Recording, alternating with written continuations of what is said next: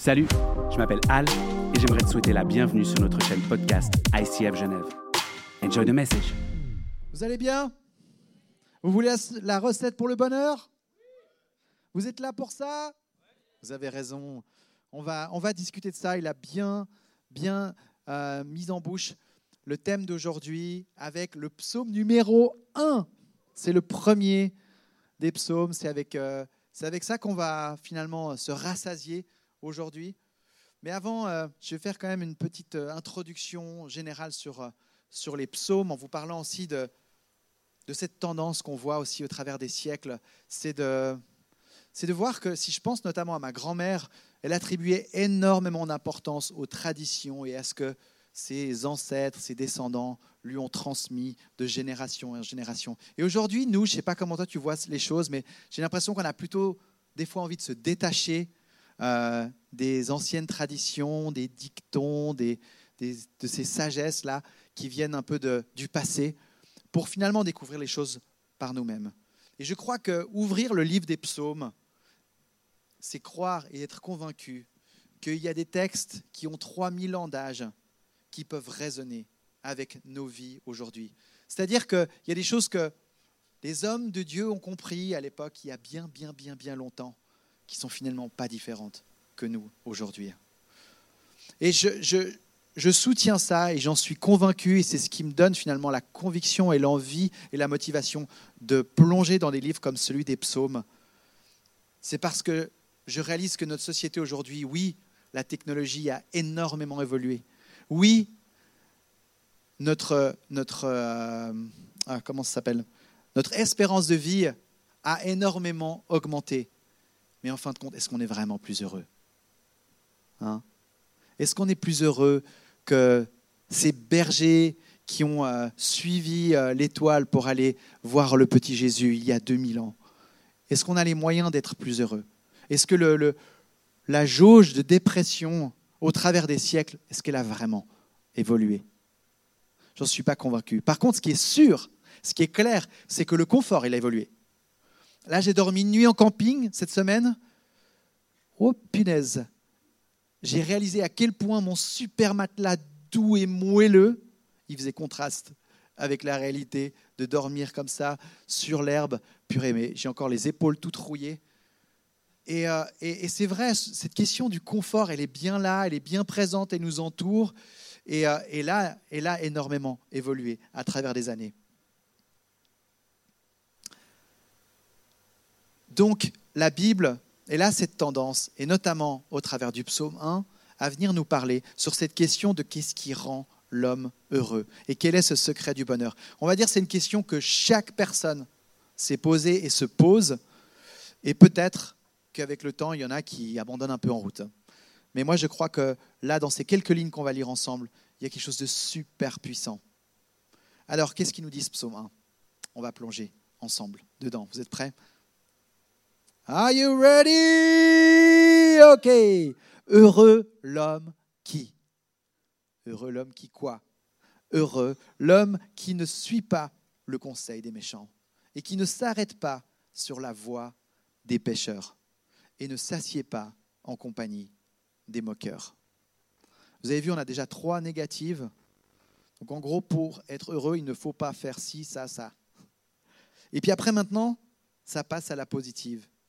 Heureux l'homme qui trouve son plaisir dans la loi de l'Éternel et la médite jour et nuit.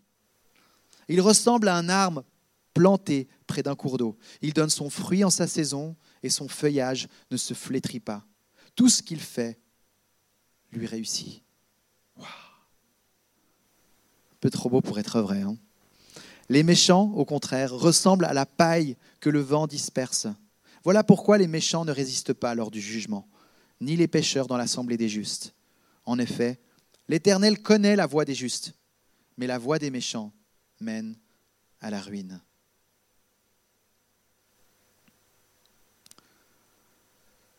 Les psaumes, c'est de la poésie.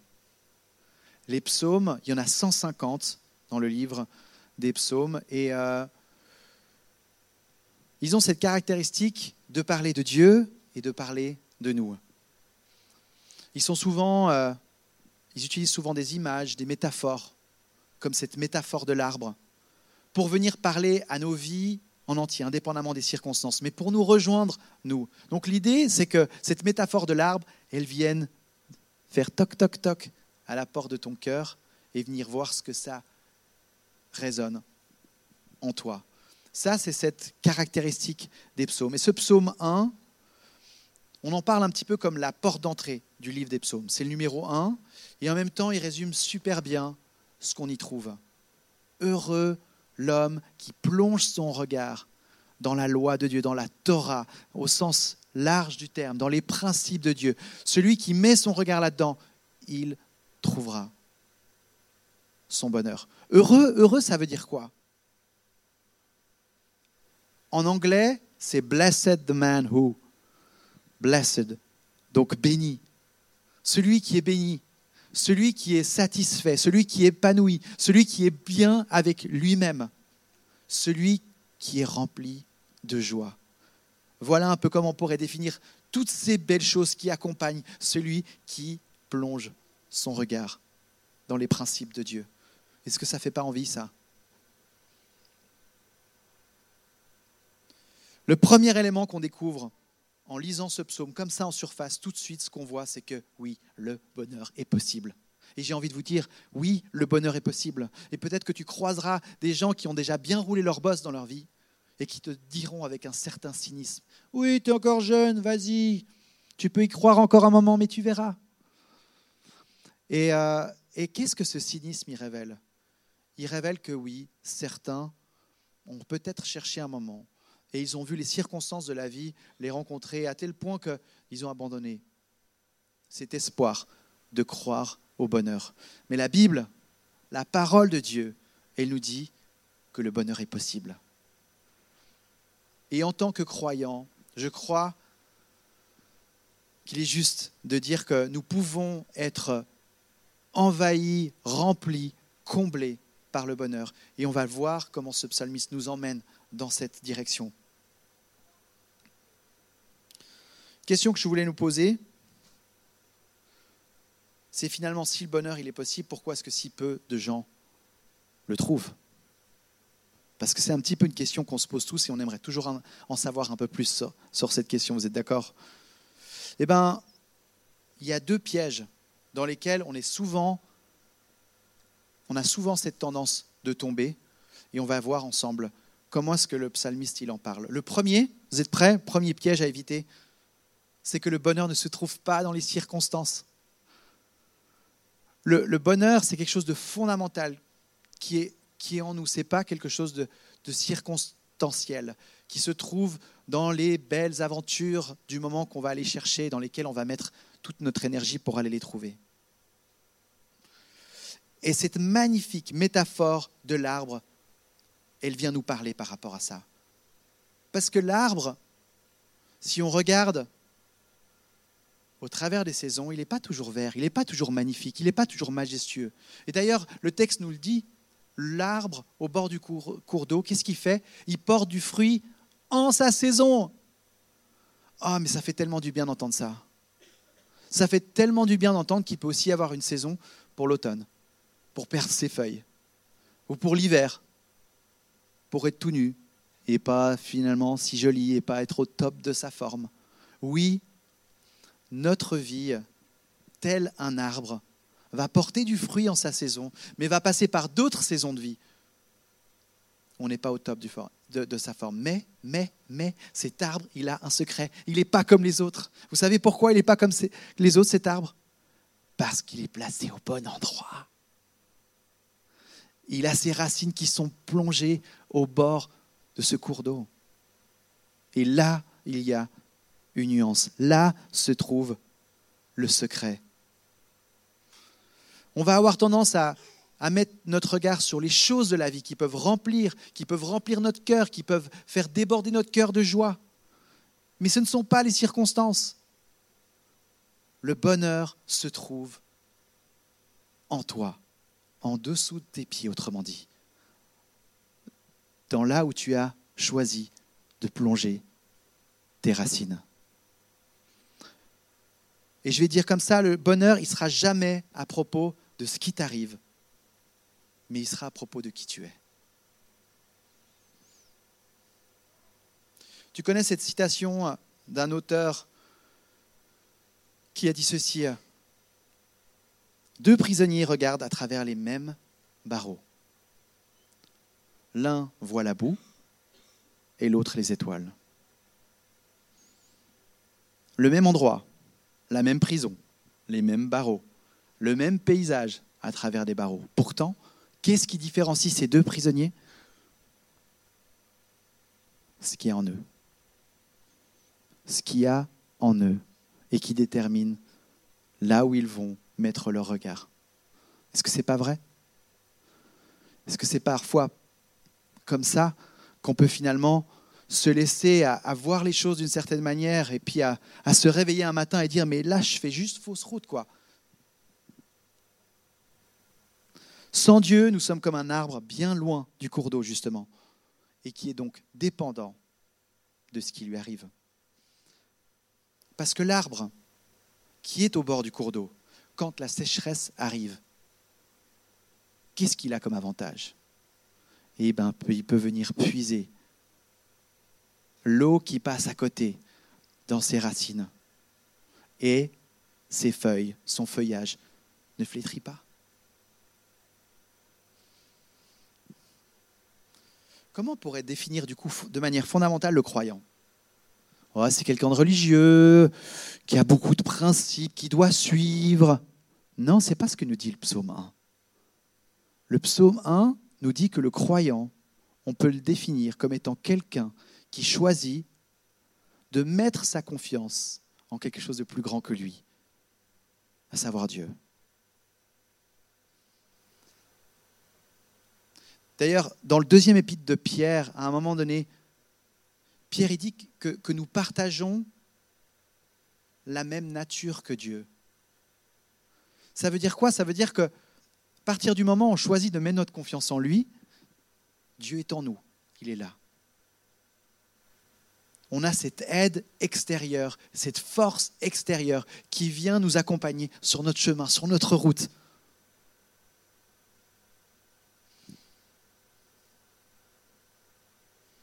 Et en fait, le fait d'être connecté à cette nature divine, il y a quelque chose de très, très, très, très, très spécial qui peut se passer. Et ça, c'est aussi Pierre qui nous le dit, dans le premier épître, où il dit que dans la joie, on peut être dans la joie au milieu de la détresse. Et voilà le secret. Ça veut dire que l'arbre, au moment de la sécheresse, il peut continuer à être irrigué. Et le croyant, au moment de l'épreuve, au moment de la difficulté, il peut continuer à être inondé, de cet amour, de cette joie et de cette paix. Et je crois que seuls ceux qui ont pu vivre cette c'est comme un mélange en fait. C'est un mélange de pouvoir recevoir cette grâce, de pouvoir être dans la paix au milieu de la tempête, de pouvoir être dans une joie profonde et calme au milieu d'une période de tristesse. Ça, c'est le secret du bonheur que le psalmiste vient nous raconter avec cette image de l'arbre.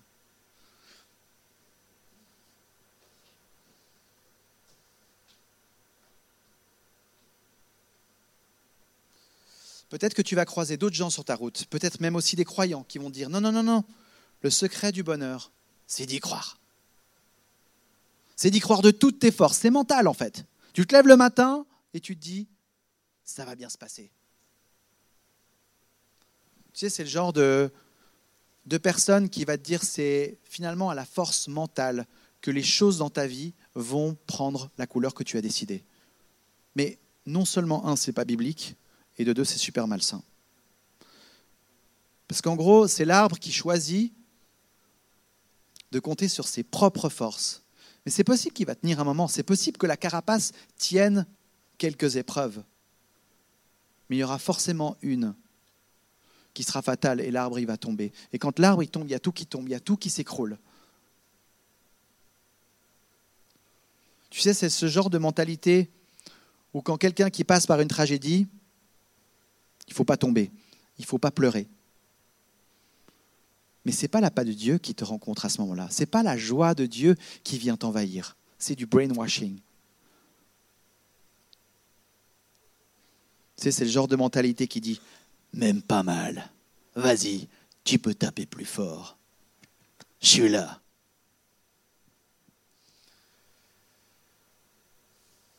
Ce qui est intéressant, c'est que si on poursuit cette métaphore de l'arbre, on découvre quoi? On découvre un autre principe absolument merveilleux. C'est que plus la sécheresse est sèche, plus les difficultés sont difficiles, plus l'arbre, il va aller puiser profond dans ses racines pour aller chercher ce dont il a besoin. Et là encore, ceux qui ont passé par là dans la vie comprennent de quoi je suis en train de parler. C'est que les épreuves parfois les plus difficiles te permettent souvent de goûter à une intimité avec Dieu, à une proximité de Dieu que tu n'as peut-être jamais vécue avant.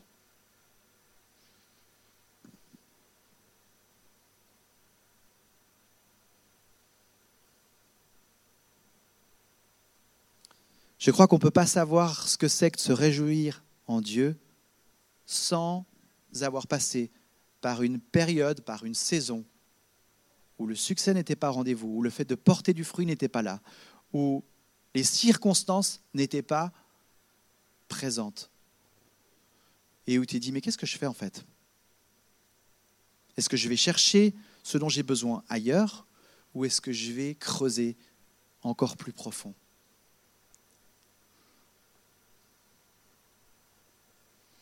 Oui, le bonheur dont la Bible parle est fondamental. Il n'est pas basé sur les circonstances. Le bonheur dont la Bible parle, ce n'est pas une espèce de légèreté de cœur où tu sautilles à chaque instant et tu fais comme si de rien n'était.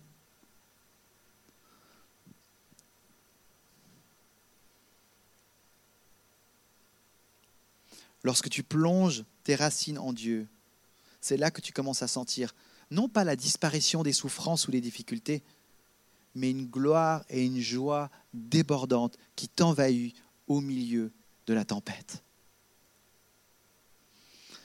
Ça, c'était le premier piège. Le deuxième, c'est que le bonheur ne peut pas être trouvé directement. Hmm. Qu'est-ce que ça veut dire ça? Tu sais, à, plein d'endroits dans la Bible, notamment dans tous ces, euh, ces textes de sagesse, il est écrit Heureux celui qui.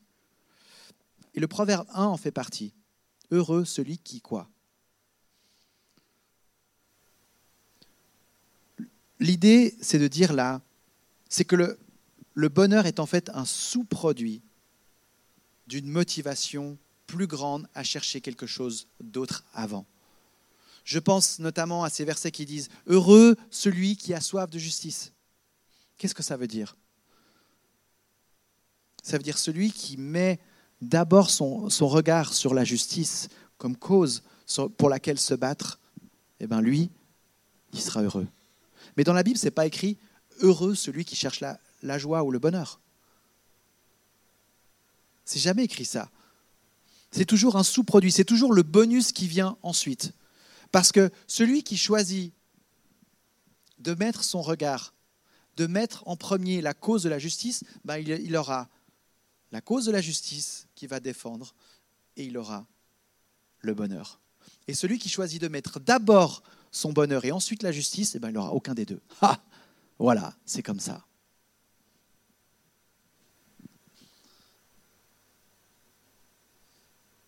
J'ai envie de le, dire de cette manière. Celui qui est heureux, c'est celui qui a arrêté à chercher d'être heureux. le bonheur, ce n'est pas la chose que tu cherches d'abord. Dieu aimerait nous émerveiller à quelque chose de plus grand que le bonheur. Et ensuite, il aimerait nous dire, le bonheur viendra en route. Et c'est là qu'on peut vérifier ce qu'on est en train de dire là. Psaume 1, ok, mais qu'est-ce que la Bible dit d'autre? Et moi, ça me fait penser à ce verset où Jésus dit, cherchez d'abord le royaume de Dieu. Et quoi? Et quoi? Et tout le reste vous sera donné. Cherchez d'abord le royaume de Dieu.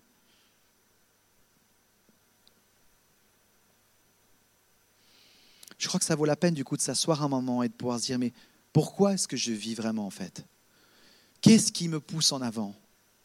Qu'est-ce qui presse mon cœur et qui me met en joie chaque jour de ma vie où je me lève?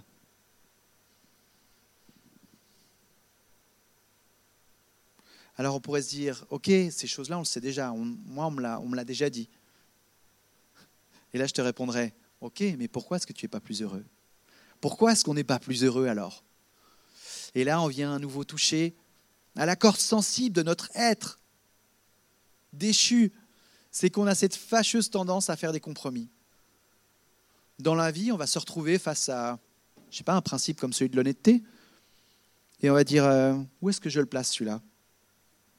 Oui, je crois en l'honnêteté. Je crois en l'honnêteté, mais si je perds mon travail au prix de l'honnêteté, je serai plus heureux, je serai plus trop heureux. Paf, petit compromis. Oui, je crois à tel ou tel principe éthique. Mais si je perds cette fille, je serai malheureux. Paf, petit compromis. Et notre vie souvent ressemble à ça. Un compromis qui en entraîne un autre, qui en entraîne un autre. Et finalement, on s'égare un petit peu sur le chemin.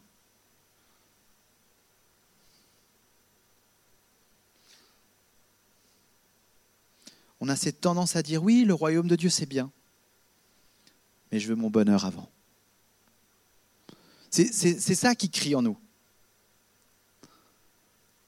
Et le secret, il est appelé à nous encourager à dire non, je veux m'émerveiller du royaume de Dieu. Je veux croire que le bonheur va venir me rencontrer en route. Voilà pourquoi le piège est celui de ne pas croire que le bonheur peut être trouvé directement. C'est un leurre. Et c'est un leurre qui est lié à un biais qui est, fondamentalement ancré dans notre âme. Celui qui veut faire de, sa carrière sa top priorité dans la vie, il va, il va tout sauf réussir en fait. Parce qu'il va mettre une telle pression, il va, il va mettre une telle anxiété dans le fait de contrôler sa carrière qu'il va déjà sortir de la route. Celui même qui veut, qui veut faire de sa famille, de son couple, sa top priorité, à partir du moment où il a cette ambition-là de tout contrôler lui-même, il échoue. C'est un peu comme celui qui dit, je veux que ce moment dure toujours. Je veux que ce moment dure toujours. Et moi, je vais lui dire, vas-y, essaye et on en reparle dans un moment. partir du moment où tu penses que tu pourras laisser ce moment durer toujours, tu l'as déjà pollué avec ta façon de, de voir et d'entreprendre la chose.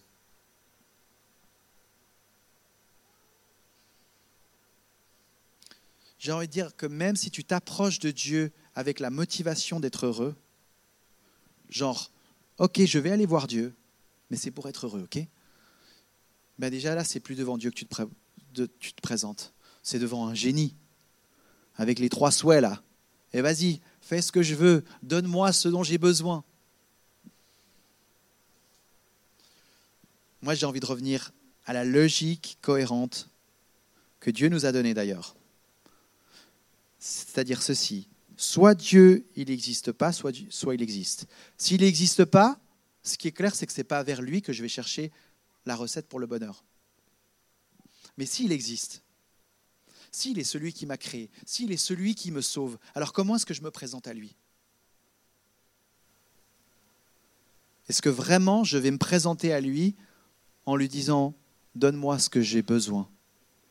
Ou est-ce que ce n'est pas plutôt avec une envie de dire, mais tu es celui qui m'a créé, je te donne tout, je te donne ma vie, je mise sur toi, je plonge mes racines en toi, émerveille-moi, montre-moi le chemin. Et le bonheur, il viendra après, il viendra en route, on verra bien. Voilà comme ça, j'aurais, envie de représenter les choses dans notre raisonnement. Et c'est une attitude de dire, mais oublions cette question du bonheur. D'abord, mon Dieu, mon Seigneur, mon Maître, je te dois tout.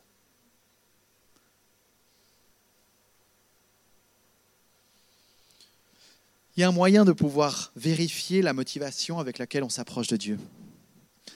C'est de voir comment on réagit quand les circonstances sont difficiles. C'est là qu'on voit où on en est. Et ça me fait penser à ceux que j'ai parfois entendu dire Ouais, mais alors tu vois, Dieu, à quoi ça servait que j'aille à l'église pendant autant d'années? À quoi ça servait que je lise ma Bible tous les matins? À quoi ça servait que j'ai mis ma confiance en toi si c'est pour en arriver là? Et là, on peut faire la petite évaluation des motivations. Mais en fait, pour, pourquoi tu t'étais approché de Dieu? Quelles étaient les raisons fondamentales? Et là, ça devient intéressant. Parce que c'était sans doute une manière de dire que ton bonheur était ta priorité. Et quand il n'est pas au rendez-vous, alors il y a tout qui s'écroule. La Bible nous dit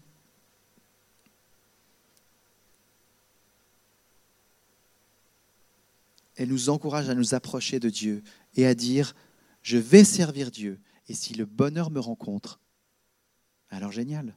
Je vais suivre mon Dieu. Et si le bonheur me rencontre en masse, mais génial.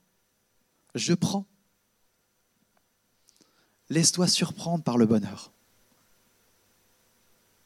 Laisse-toi surprendre par la fidélité de Dieu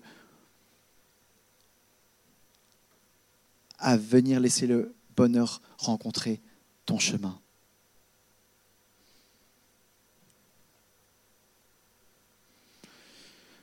Je ne crois pas que c'est une technique, ce dont je suis en train de te parler. Ce n'est pas une recette miracle, parce que je reste conscient qu'on est en train de parler du Dieu omniscient et omnipotent. Et le principe derrière tout ça, c'est il est, il est le même en fait. C'est de dire c'est en toi que je mets ma confiance. That's it. Le reste, je lâche. Ah, mais on a de la peine. Hein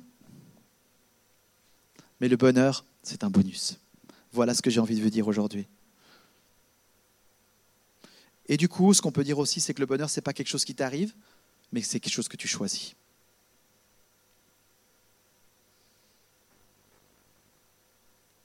Je vais revenir pour terminer mon message avec ces phrases négatives du début du psaume sur lesquelles j'arrêtais ton regard tout à l'heure.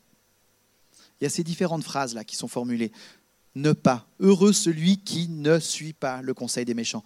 Heureux celui qui ne s'arrête pas. Heureux celui qui ne s'assied pas. Ça montre quoi? Ça montre que celui qui, veut être heureux, il doit d'abord arrêter de faire les choses qui sont fausses. Il y a une prise de conscience de pouvoir dire mais, mais mais de quoi est-ce que je dois me détourner pour aller finalement remettre les choses en ordre et, là, l'indice, il se trouve, je trouve, dans ce, conseil de dire heureux celui qui ne s'assied pas à la table des moqueurs, c'est ça? C'est intéressant de, s'arrêter sur le fait de s'asseoir. Quand tu es assis sur une chaise, tu es d'accord, tu mets tout ton, ton poids dessus. Et si on, creuse un petit peu ce terme de s'asseoir, à cette image de s'asseoir à la table de, qu'est-ce que ça signifie? Ça, signifie, mais à qui tu appartiens? Sur qui tu as choisi de mettre ta confiance? Sur qui tu as choisi de mettre tout ton poids?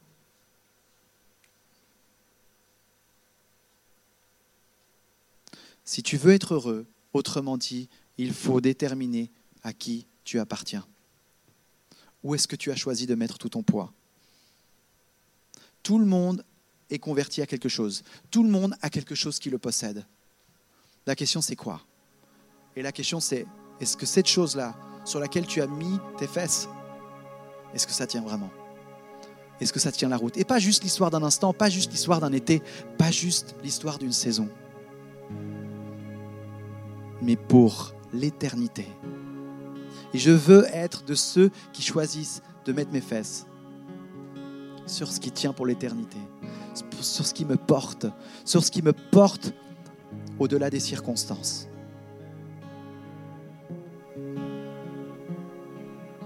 À qui est-ce que tu appartiens? Et j'irais même jusqu'à penser que celui qui est désespéré doit déjà se poser la question à qui il appartient. C'est la plus belle et la première question qui commence. Où est-ce que tu mets ta confiance? Qui est-ce qui peut venir te rencontrer dans ta détresse? Et ensuite, on a l'action positive. Après les ne pas, on a qu'est-ce qui, qu'est-ce qui nous est encouragé à faire? C'est de méditer la loi de Dieu. Et je le disais tout à l'heure, la loi de Dieu ici, c'est pas juste euh, les dix commandements à respecter, mais c'est tous les principes du royaume de Dieu. C'est toute la loi de Dieu. C'est tout ce qu'il est. C'est tout ce qu'il représente. Et qu'il est Dieu? Il est ce Dieu d'amour qui nous a créés et qui vient nous chercher là où nous sommes. Est-ce que ton regard s'émerveille de l'Évangile?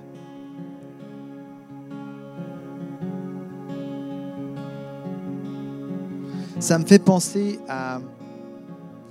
au fils prodigue. Vous connaissez sans doute l'histoire du fils prodigue qui a quitté son père, qui a quitté sa famille pour voler de ses propres ailes. Il a choisi d'appartenir à d'autres principes de ce monde. Et il réalise en fait que la chaise sur laquelle il s'était assis, elle ne tient pas. Alors il revient vers son père.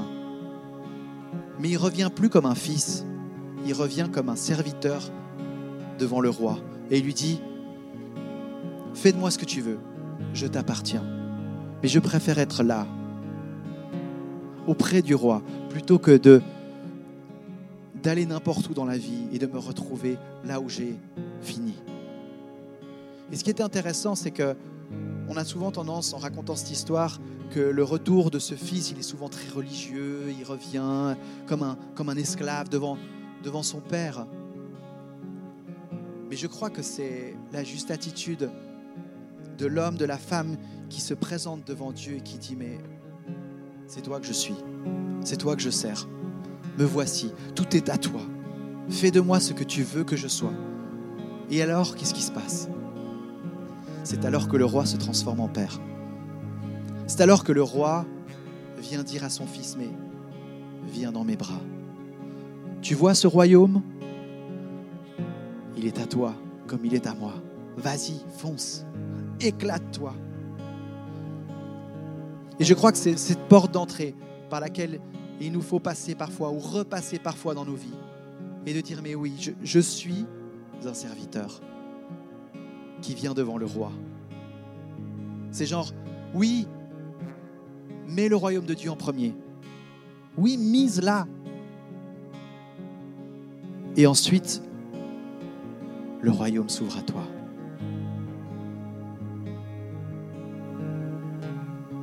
Et ensuite, le bonheur vient te rencontrer. La paix, la joie profonde, celle qui est consistante, qui ne, dépend pas des circonstances, elle vient te rencontrer.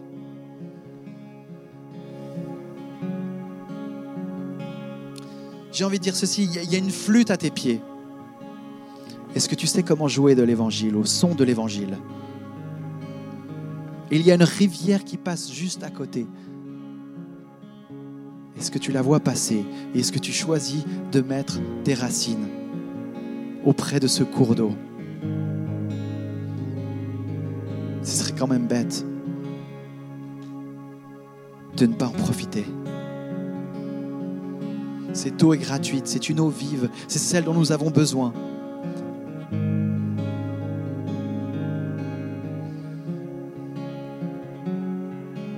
Prier pour toi et te proposer dans cette fin de célébration de chanter ensuite avec la benne de tout ton cœur en disant à notre Dieu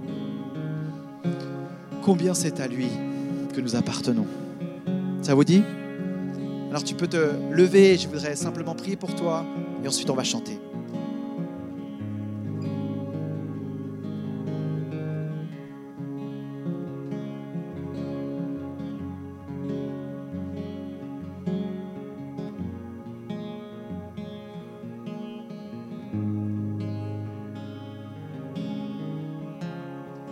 Papa, ce matin, on vient vers toi et on vient te dire, toi qui es le roi, à toi qui es notre Père, on vient te dire que nous t'appartenons,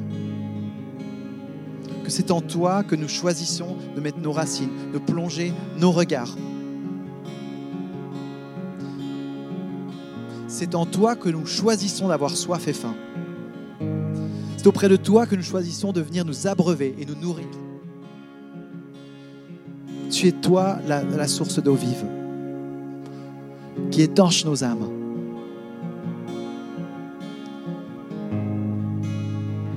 C'est toi qui laisses le bonheur rencontrer nos vies. Et je pense particulièrement à ceux qui sont dans une période et une saison de difficultés, d'épreuves et de désespoir. Père, viens être celui qui les rencontre et qui les abreuve. Tu sais le faire, c'est ta spécialité. Tu es ce Dieu à nos côtés, Emmanuel.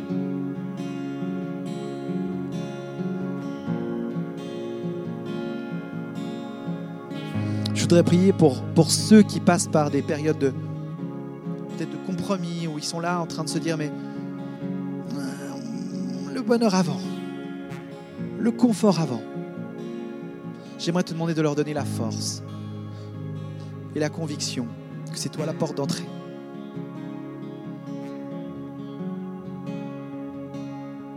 Que c'est toi la priorité. Viens frapper à la porte de leur cœur et leur donner le courage de, réajuster avec, avec un cœur euh, comblé, convaincu.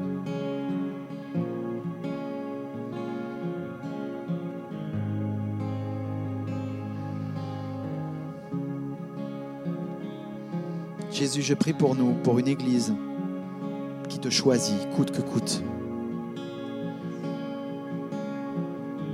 Je prie pour nous, pour que nous soyons cet été des hommes et des femmes de Dieu qui plongeons nos regards dans la loi de Dieu et qui nous émerveillons nuit et jour.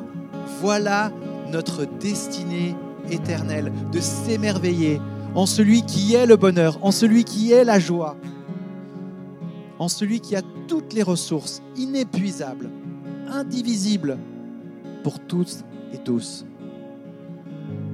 Alors allons-y. En ton nom puissant, Jésus, on prie. Et on se dédie, on se redédie à toi. Amen. J'espère que ce message t'a parlé et que tu as pu rencontrer Dieu. Tu as plus de questions et tu aimerais en savoir plus sur notre Église, viens nous rencontrer directement à ICF Genève. À bientôt!